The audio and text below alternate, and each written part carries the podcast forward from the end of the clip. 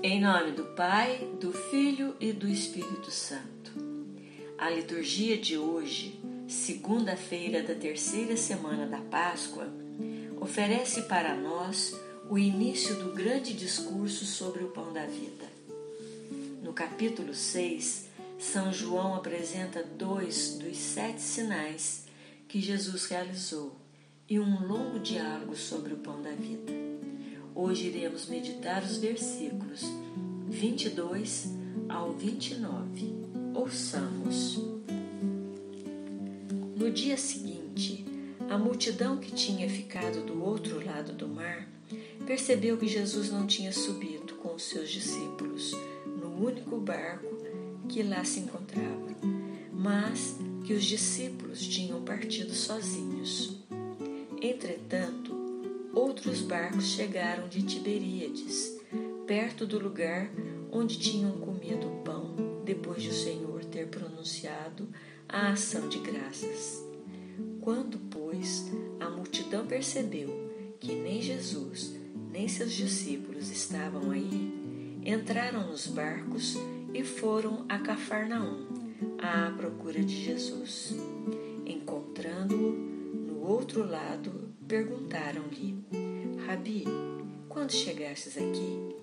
Jesus respondeu: Em verdade, em verdade vos digo: estais me procurando não porque vistes sinais, mas porque comestes o pão e ficastes saciados. Trabalhai não pelo alimento que perece, mas pelo alimento que permanece para a vida eterna, e que o Filho do Homem vos dará pois a este Deus Pai o marcou com seu selo. Perguntaram então: Que devemos fazer para praticar as obras de Deus? Jesus respondeu: A obra de Deus é que creais naquele que ele enviou. Depois da multiplicação dos pães e de Jesus ter caminhado sobre as águas, o povo foi atrás dele.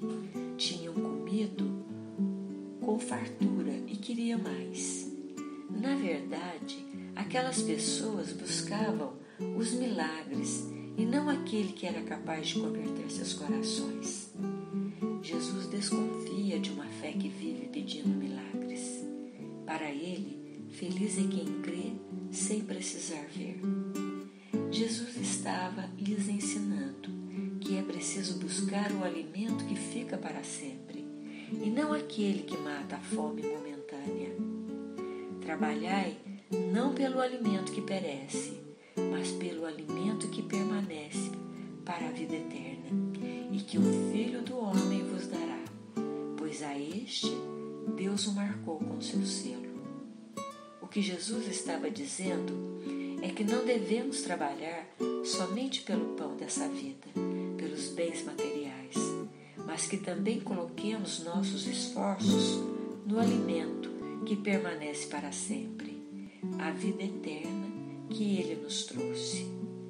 A bênção não está somente em possuir muito, mas também em abrir-se para a graça de Deus, para que o pão da vida, que é o próprio Jesus, seja nosso alimento que nossa busca pelo reino não seja menor que a nossa busca pelos bens terrenos.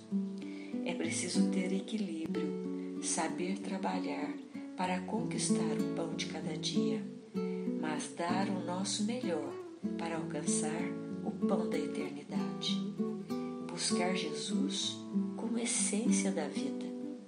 Só o que está acima da matéria é que poderá nos contentar preencher por completo pois foi a Jesus que o Pai, o próprio Deus, marcou com seu selo. No capítulo 1, versículo 32, São João diz que Deus pôs sobre Jesus sua marca, por ocasião do seu batismo, quando o Espírito Santo veio em forma de pomba e desceu sobre ele. Quando se imprime um selo na cera, a cera toma a forma do selo. Ao receber o selo de Deus, Deus imprimiu em Jesus a sua forma. Jesus é a forma visível do Deus invisível. Jesus é aquele que o Pai consagrou e enviou ao mundo. Para nós cristãos, o Espírito Santo é o selo que nos foi dado no batismo e que providencia para nós o alimento que vem do céu. Quando o Padre, no nosso batismo, nos unge fazendo o sinal da cruz, estamos sendo marcados com o sinal da pertença a Deus. É a nossa marca de filhos de Deus. Por este sinal, nos tornamos sua imagem e semelhança. Rezemos o salmo da liturgia de hoje. Salmo 119, versículos 26 ao 27. Manifestei os meus caminhos e me atendestes. Ensina-me os teus decretos. Faze-me entender o caminho dos teus preceitos e meditarei nas tuas maravilhas.